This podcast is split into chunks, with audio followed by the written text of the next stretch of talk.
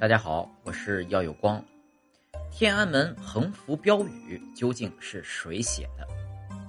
众所周知，天安门正中门洞上方，除了悬挂着一幅巨大的毛泽东画像外，两边还分别挂着“中华人民共和国万岁”和“全世界人民大团结万岁”的大幅标语。最原始的两条标语内容是“中华人民共和国万岁”，“中央人民政府万岁”，是由书法家钟毓秀书写的。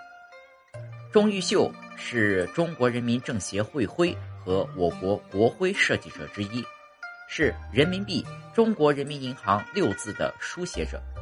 中南海怀仁堂前的院子大门、二门、垂花门。也都是由他书写布置的。